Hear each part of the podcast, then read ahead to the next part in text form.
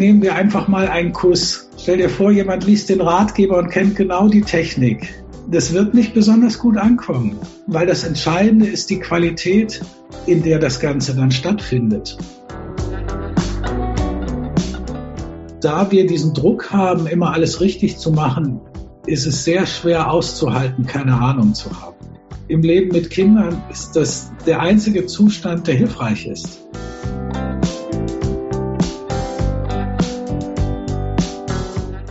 Herzlich willkommen bei Mit Kindern wachsen.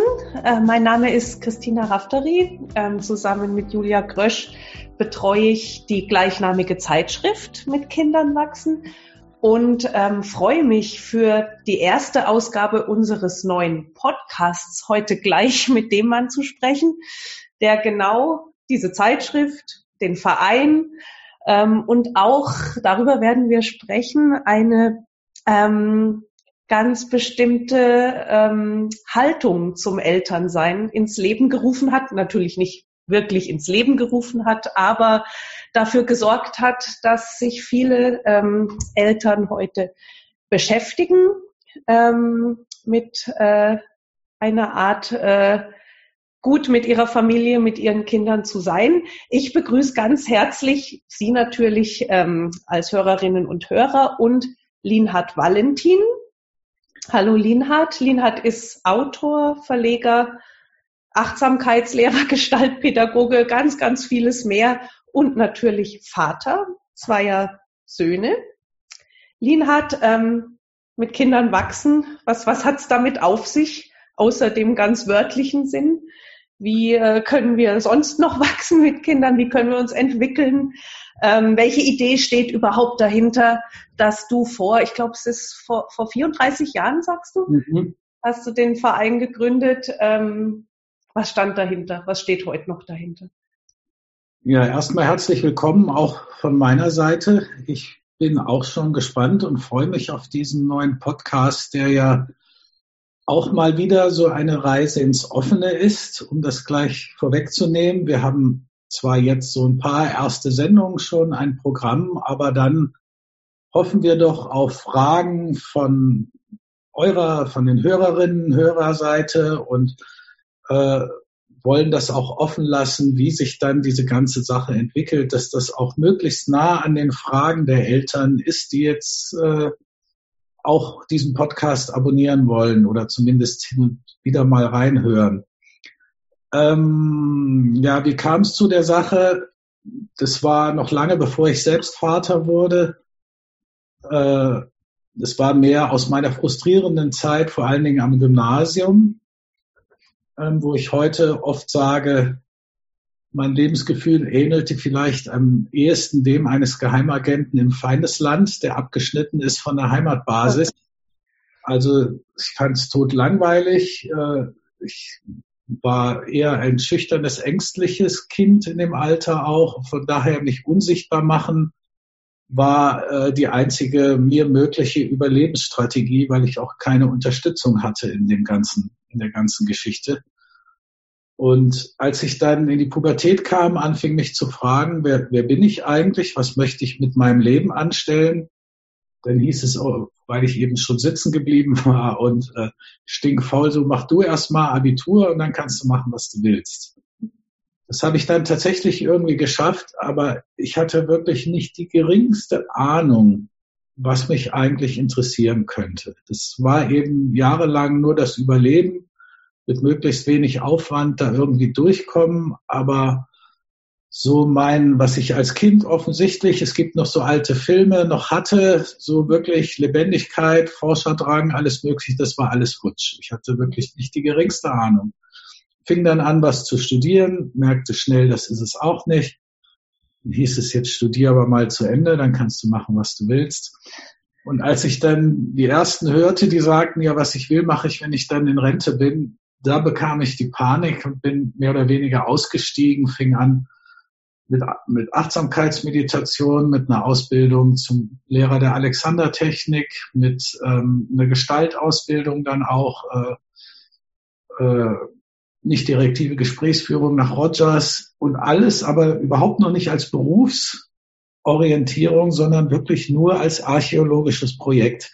In dem Sinne, so, was, was möchte ich überhaupt machen? Was, was würde mich echt interessieren? Und da stellte sich eben als erstes wirklich großes Interesse, was der Anfang dann von dem allen war, heraus, das mir eben nicht nur bei mir auffiel, sondern auch äh, bei anderen Kindern in der Verwandtschaft, Bekanntschaft, die sehr aktive Forscher in Windeln waren und später dann doch zu Null-Bock-Kindern wurden in der Schule, ähm, so, so dass ich mir die aus meiner Erfahrung und auch der, den Beobachtungen im Umfeld die Frage entstand, muss das sein, dass man Anfang 20 Anfang Mitte 20 zum Archäologen wird, könnte es nicht Wege geben, Kinder anders ins Leben zu begleiten, dass man sich mehr interessiert für das, was sie begeistert, was ihre individuellen äh, Talente, Fähigkeiten sind und so weiter. Und, und so kam ich dann auf Montessori, auf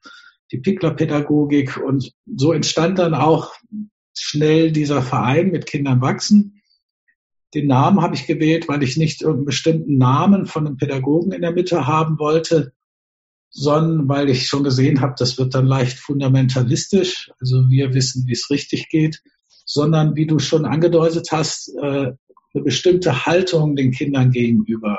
Also eher Gärtner als Schreiner, um das mal so ein bisschen plakativ darzustellen. Also nicht wie, wie erziehe ich sie dahin, wie ich mir das vorstelle, sondern wie kann ich sie immer besser kennenlernen, jedes einzelne Kind und schauen, was braucht dieses Kind, um sein Potenzial oder wie Maria Montessori das so schön nannte, seinen inneren Bauplan der Seele, so gut es geht, sich entfalten zu lassen.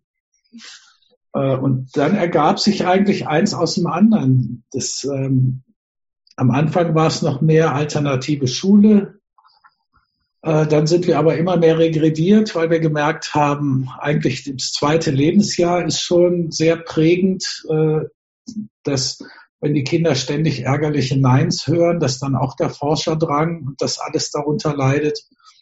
Und dann 1998 haben wir dann die Kabazins das erste Mal eingeladen. Ähm, weil das dann das erste Mal Menschen waren, das hatte mich schon vorher interessiert, dass ich mich gefragt habe, gibt es denn nicht noch andere, die schauen, wie man diese Praktiken aus Achtsamkeit, Meditation auch Eltern zugänglich machen kann, die ja jetzt nicht die Zeit und Lust haben, stundenlang im Lotus sitzt auf dem Kissen rumzusitzen, sondern wo es mehr darum geht, diese Qualitäten, diese Präsenz ins tägliche Leben mit den Kindern zu bringen. Und, so hat sich die ganze Sache dann letztlich entwickelt. Mhm. Darauf werden wir auf jeden Fall noch zu sprechen kommen, welche Rolle die, die Achtsamkeit in, in äh, deiner ganzen Idee oder in, in, in dem, was sich entwickelt hat, spielt. Ähm, jetzt also ist das ja eine tolle Erfolgsgeschichte eigentlich, wenn auch eine unkonventionelle, die du äh, durchlebt hast äh, mit, mit Kindern wachsen. Eine, als Archäologe und Schreiner, nee, nicht Schreiner, sondern Gärtner. ähm, und vor allem eine Reise ins Offene, ähm, das, das finde ich ist, ist recht zentral. Aber wir kennen das alle als Eltern, ähm, ich feiere heute, also meine Tochter wird heute neun, also ich, ich feiere meinen Eltern, mein Muttersein heute auch äh, ganz besonders. Wir wollen ja alle so gern das Beste für unsere Kinder. Also das, das schwebt ja über uns, über fast allem, was wir so machen. Wir, wir wollen es möglichst gut machen. Wir, wir, wir sind da wirklich ähm, auf einer Mission ähm, sehr oft. Ähm, und ähm, was ist denn das für ein Wunsch? Warum sind wir denn so intensiv immer dran ähm, an, an diesem äh, Kinderbegleiten, also auch unsere Hörerinnen und Hörer. Da, deswegen hören sie uns ja zu heute. Alle wollen wir es so wahnsinnig gut machen. Ähm, das kann ja auch, äh, das kann uns ja auch ganz schön erschüttern. Positiv und negativ das Elternsein. Was ist denn das für ein besonderer Zustand? Eltern sein für dich? ich denke mal, das ist sicher auch individuell noch recht unterschiedlich. Da kommen, glaube ich, viele verschiedene Faktoren zusammen. Weil letztlich, wenn wir mal historisch schauen, vor, vor 100, 200 Jahren hat sich niemand darum geschert. Also Kinder hatten zu gehorchen, fertig. und mussten auch schon oft früh mitarbeiten. Also da hat sich wirklich niemand darum geschert. Also es ist noch eine relativ junge Entwicklung, aber eine sehr schöne, wie ich finde. Die Frauen haben lang genug gebraucht, um äh, gleichwürdig angesehen zu werden und jetzt äh, die Kinder haben noch weniger Macht. Aber ich denke, was uns da so vor allen Dingen das so brennend macht, viele Fragen, ist einerseits, das würde ich die positive Seite daran sehen, ist, dass wir oft eine tiefe Liebe für unsere Kinder haben. Ähm, und dadurch nehmen wir auch alles sehr persönlich. Ähm, wenn, wenn sie uns egal wären, dann würde uns das alles auch nicht scheren. Also ich hatte wirklich, das ist jetzt mein Ernst, in meiner Kindheit einen Freund, der kam aus sozial ganz schwierigen Verhältnissen, denen war das Haus abgebrannt und die waren, glaube ich, zehn Kinder und zwei sind bei dem Brand gestorben. Und als wir dann unser Mitgefühl ausgedrückt haben, sagte die Mutter, na ja, Kalle macht neue. Also von daher sieht man, die Haltung gegenüber kann sehr unterschiedlich sein. Und ich glaube, ein Punkt ist schon in der heutigen Zeit auch durch äh, unsere gesellschaftliche Entwicklung, dass es nicht mehr so viele Kinder am Fließband sind, macht die Bedeutung für jedes einzelne Kind auch noch größer.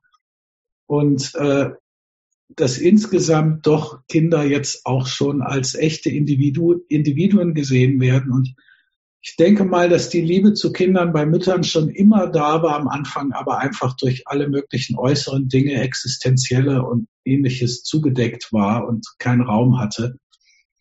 Aber heutzutage äh, fließen bestimmt noch viele andere Dinge mit ein, die zum Teil äh, dann auch Probleme schaffen können. Das eine ist die ganze Forschung, Bindungsforschung, Psychologie. Also wir wissen viel mehr, was man alles kaputt machen kann.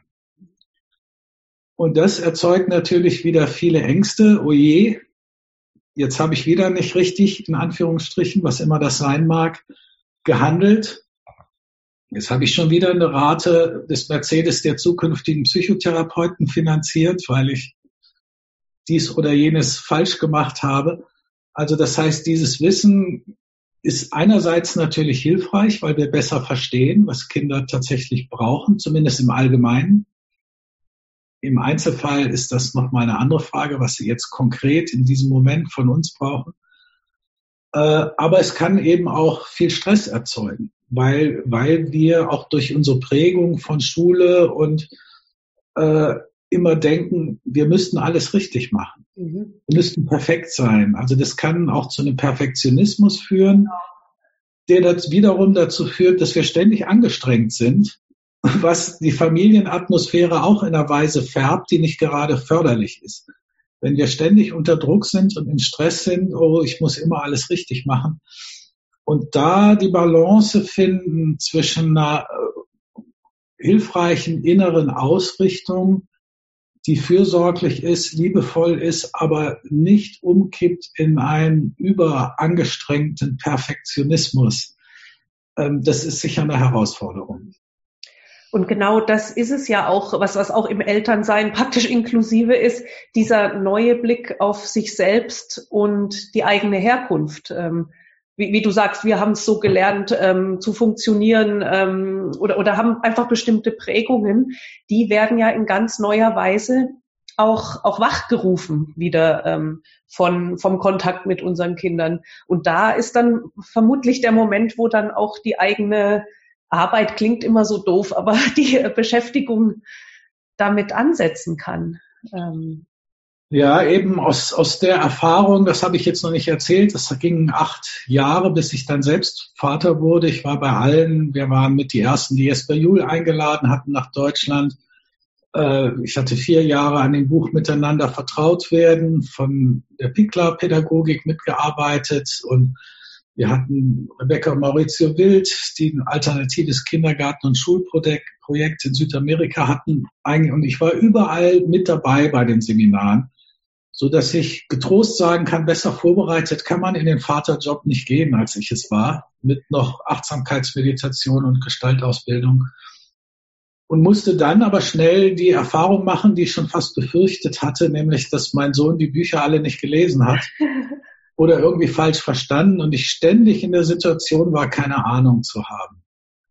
Und das ist der andere Punkt, der noch anschließt an das, was wir gerade besprochen hatten, nämlich da wir diesen Druck haben, immer alles richtig zu machen, ist es sehr schwer auszuhalten, keine Ahnung zu haben. Das ist sowieso negativ besetzt, auch schon aus Schulzeit, wo wir auch immer alles richtig sagen und machen sollten. Und dieser Zustand, keine Ahnung zu haben, ist für die meisten sehr, sehr schwer auszuhalten.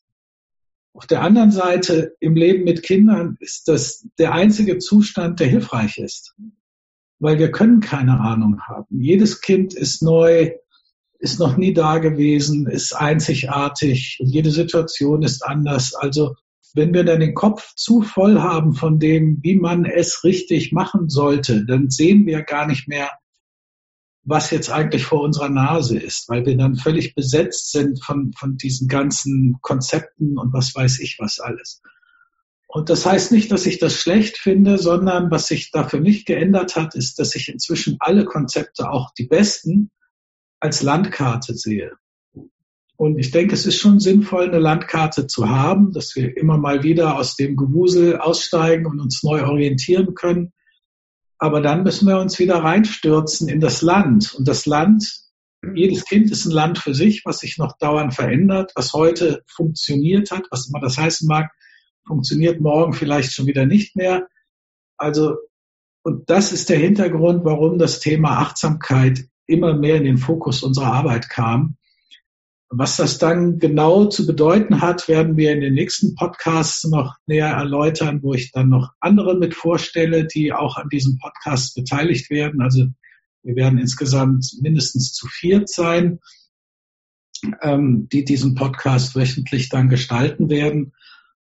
Ähm, aber das zeigt eben nochmal oder macht nochmal deutlich, dass wir lernen können, solche, dieses Nichtwissen auch auszuhalten, um präsenter zu sein, mehr in Kontakt zu sein mit den Kindern und auch gelassener zu sein. Also das Thema Gelassenheit ist sicher ein, ein Schwerpunkt für Eltern, äh, was auch wieder nicht heißt, wurstig zu sein, aber dass wir in diesem Gewusel, wo wir immer wieder in, das, die, in die wilde See des Elternseins eintauchen müssen, weil das will ich nicht versäumen zu sagen, das ist eigentlich eine Zumutung in der heutigen Zeit, dass Mütter vor allen Dingen, aber zum Teil auch Väter, wenn sie beteiligt sind, so wenig Unterstützung haben. Das hat es noch nie gegeben in der menschlichen Geschichte, dass so wenige Erwachsene, zumindest in der Zeit, wo sie zu Hause sind und in der Stammesgeschichte wurden die auch nicht irgendwo in eine Fremdbetreuung gegeben, sondern die Mütter waren auch in der Nähe. Das war einfach eine Gruppe von, von Müttern, die sich gegenseitig unterstützt haben. Und das fällt halt jetzt schon sehr, sehr lange seit der Industrialisierung spätestens fällt das weg, wird das immer weniger. Und ähm, das kann das erhebt natürlich noch die Erwartungen, wenn wir dann noch den Stress haben, alles richtig machen zu müssen, wo das eigentlich sowieso ein Job ist, der eine Zumutung ist. Also es ist einfach eine Zumutung, äh, das zu erwarten, dass eine Person das einfühlsam und achtsam und liebevoll 24 Stunden, sieben Tage die Woche erfüllt. Das, das kann kein Mensch leisten. Und insofern ist auch wieder der uralte Spruch von dem bekannten Kinderpsychologen Winnicott, der immer wieder gesagt hat, gut genug Mutter ist das Beste. Also eine perfekte Mutter wäre gar nicht gut. Sie muss gut genug sein oder gut genug Eltern. Also ich möchte sie jetzt heutzutage zum Glück nicht mehr nur auf die Mütter, auch wenn die natürlich in den meisten Fällen immer noch den Hauptjob haben in der, in der Begleitung von Kindern ins Leben. Also von daher finde ich das ein sehr spannendes Feld. Und äh, nochmal zum Hintergrund, warum wir diesen Podcast machen. Meine Erfahrung, ich war jetzt auf mehreren Konferenzen und so und zum Glück hat sich in den letzten Jahren das ja doch sehr verändert, dass die Bestseller in dem Bereich Elternbücher nicht mehr sowas wie der kleine Tyrann oder Disziplin, äh, Grenzen und sowas ist, sondern dass es schon ähm, mehr in so einer Haltung Kindern gegenüber sie zu begleiten geht. Aber äh, wenn ich mit den Eltern rede, die das alles versuchen, selbst die selbst Bücher geschrieben haben zum Teil oder Attachment Parenting, wenn wir selber in Stress geraten, oder wenn, wie du es angedeutet hast, Emotionen in uns geweckt werden durch den Kontakt mit unseren Kindern, die für uns bedrohlich sind, wie eben Hilflosigkeit, Ohnmacht, Scham, dann geraten wir doch leicht in die rote Zone und tun Dinge, die uns hinterher leid tun oder verfallen in Drohungen, in, in, in Schreien, in Schimpfen, in was weiß ich was. Und das sind, und dann hinterher geißeln wir uns noch dafür, dass uns das passiert ist, weil wir wollen es ja eigentlich nicht. Und das ist der Punkt, da kann man tausend Bücher lesen, wie man es richtig machen sollte. Wenn wir im Stress sind, werden wir sozusagen von unserem alten Gehirn gekidnappt und verhalten uns auf eine Art und Weise, die uns dafür beschützt, davor beschützt, bestimmte Emotionen fühlen zu müssen. Mhm. Weil unser Organismus uns sagt, Ohnmacht, Scham, das ist sowas von bedrohlich, auch durch eigene Kindheitserfahrung. Als kleine Kinder war das für uns lebensgefährlich. Und das ist in uns noch gespeichert. Und das hat unser Gehirn sozusagen noch nicht gelernt, dass dies jetzt nicht so ein Notfall ist, wie es vielleicht damals war. Wir sind groß, wir haben ganz andere Möglichkeiten. Äh, und genau an der Stelle kommen sowas wie Achtsamkeit, Selbstmitgefühl äh, und solche Praktiken ins Spiel, dass wir lernen können, uns selbst ein Stück weit wieder zu beeltern, also uns selbst das zu geben, was wir nicht bekommen haben in der damaligen Situation. Und dann wird dieses mit Kindern wachsen, wo ich seinerzeit mal meinte, als ich feststellen musste, dass mein Sohn die Bücher nicht kapiert hat, äh, wo ich dachte, jetzt müssten wir den Verein umbenennen in mit Kindern wachsen, Bindestrich oder untergehen. Ähm, Sehr gut. Auch schön. Ja, weil, weil es eben so eine Herausforderung ist, wenn man sich wirklich tief darauf einlässt. Nichts berührt uns so tief eben, weil es so eine tiefe Liebe ist. Mhm. Also fast selbst die Partner können uns nicht so leicht in den Wahnsinn treiben, auch wenn das manchmal nahe dran kommt, wie die eigenen Kinder. Und das gilt besonders für Mütter, wo es ja ein Organismus sogar war über neun Monate hinweg. Also da ist die Verbundenheit selbst auf, auf physischer Ebene noch mal tiefer als bei Männern. Wenn die sich einlassen wirklich auf die Beziehung, kann es auch sehr tief werden. Da sind ja auch Kinder darauf vorbereitet, dass sie immer sein konnte in der Evolution, dass eine Mutter stirbt, dass sie sich also auch an andere binden können und gesund aufwachsen können. Also es ist äh, nicht nur die Mutter, aber die hat halt die beste Chance, wenn sie sich einlässt, weil es eben ein Organismus war über lange Zeit. Und deswegen ist das auch so eine riesige Herausforderung. Ja. Ja, also diese, diese Kernfragen, ähm, wer bin ich denn selbst und wie will ich leben mit, mit meinen Beziehungen? Also das, das sind die, die dann äh, auf eine ganz neue Art wieder auftauchen und die dann wiederum, das hast du gesagt, ähm, äh, neben äh, so Angeboten wie, wie unserem, aber auch von einem riesigen Markt abgedeckt werden an verbindlichen, und das ist schon noch stark so, finde ich, äh, verbindlichen Ratschlägen, so wird's gemacht. Irgendwie. Mhm. Und, und wenn jetzt zum Beispiel jemand bei, bei uns reinhört im Podcast und, und hofft, Fragen ähm, stellen zu können und beantwortet zu bekommen. Denn ähm, an der Stelle nur ganz kurz Einschub. Sie können alle, die Sie zuhören, auch Ihre Fragen uns schicken. Das ist nämlich äh, auch eine Idee dieses Netzwerks, dieses offenen Netzwerks, wie du es beschreibst. Ähm, Sie können tatsächlich ähm, Ihre Fragen uns schicken. Nur, das, hast, das weiß ich, dass es so sein wird, wir sagen oder du sagst mit deinen Gesprächspartnern und Partnerinnen nicht, was gemacht werden kann, sondern wie man sein kann in einer bestimmten Situation. Das ist ein mhm. großer Unterschied. Ja, kann sogar gut sein, dass wir hin und wieder sagen, was gemacht werden kann. Ah. Ähm, aber sicher nicht, was gemacht werden soll.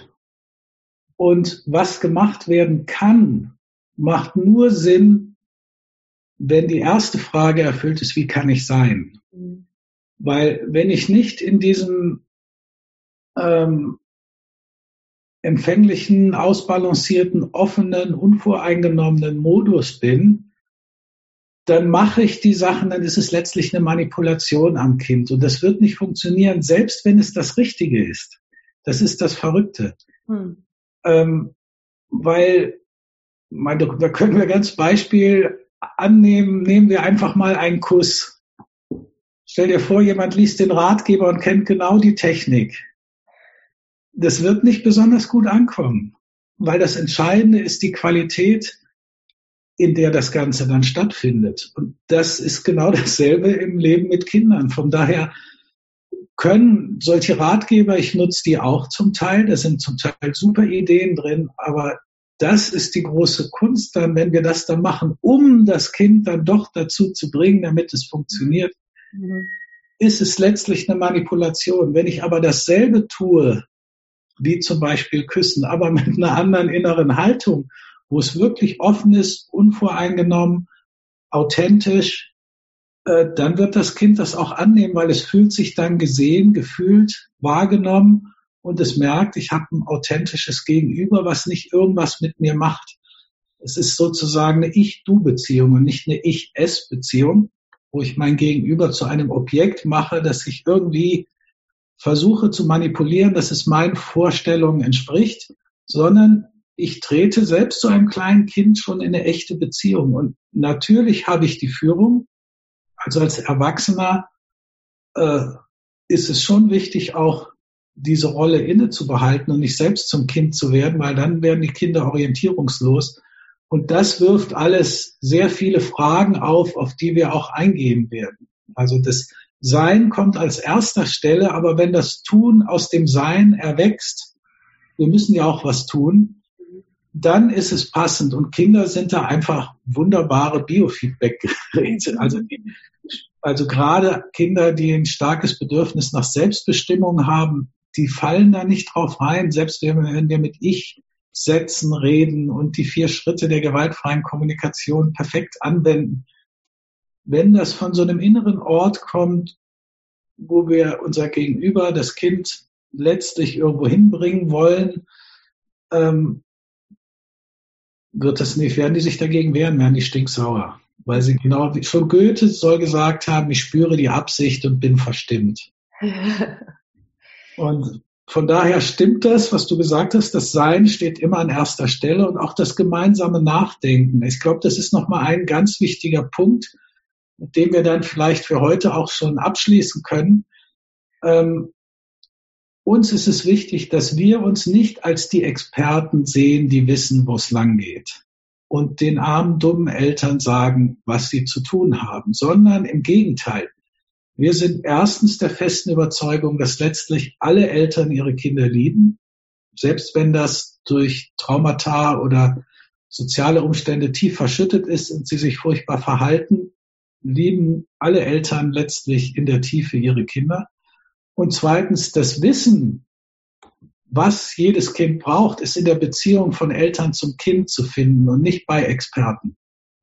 Also wir können Hinweise geben, wir können einladen, irgendwo hinzuschauen, wir können gewisse Praktiken vermitteln, die helfen, dass ihr als Eltern mehr ins Gleichgewicht kommt, präsenter seid, ausgeglichener seid, gelassener seid. Und dann haben aber alle Eltern ein inneres Wissen, eine innere Weisheit, einen inneren Kompass, wo sie spüren, wenn sie mit sich und ihren tieferen Werten in Kontakt sind, was stimmt jetzt für mich in der Beziehung? Und von daher können Sie sich auch solche Ratgeber anschauen, aber selbst entscheiden, so was von dem probiere ich denn jetzt aus, was fühlt sich für mich passend an und was nicht. Aber das nicht abgeben an irgendwelche Autoritäten außen, auch als an uns nicht. Wir haben null Interesse, Gurus zu sein, alles Wisser zu sein, sondern es geht wirklich um eine gemeinsame Reise ins Unbekannte. Und ähm, das finde ich auch da letztlich das Schöne und Spannende daran, weil, weil Kinder oder Menschen sind eben nicht irgendwelche Maschinen, wo man nur die richtige Schraube finden muss, damit sie wieder rund laufen, sondern es ist alles sehr komplex. Die Kinder sind auch nicht das Produkt unserer Erziehung, aber wir haben wichtigen Einfluss und all diese Themen wollen wir dann und je nachdem, was ihr als Zuhörerinnen, Zuhörer noch für Fragen stellt, äh, wollen wir dann in diesem Podcast behandeln. Ja, das, das, das Schöne ist, ist also ähm, keine Abkapselung durch Meditation, durch Achtsamkeit. Es ist kein Selbstzweck, es ist kein Rückzug. Es geht mitten rein ins Leben. Ähm, hier mit dem Podcast und mit, mit all den äh, Themen, mit denen wir uns beschaffen, äh, beschäftigen werden. Wir starten ins Offene. Wir starten die Reise ins Offene sehr gern mit äh, dir, Linhard, den äh, Menschen, die sich ebenfalls beteiligen werden und Ihnen, ähm, die Ihr Feedback und Ihre Expertise, ich sage es ganz bewusst, als Eltern, als jeden Tag mit Kinder, Kindern Seienden jederzeit einbringen können. Vielen Dank für diesen schönen Auftakt. Gute Reise Ihnen allen. Ja, vielen Dank fürs Zuhören, auch von meiner Seite. Ich hoffe, wir hören uns nächste Woche wieder äh, wo dann zumindest noch mal eine weitere Gestalterin dieses Podcasts mit dazukommen wird. Tschüss und eine gute Zeit.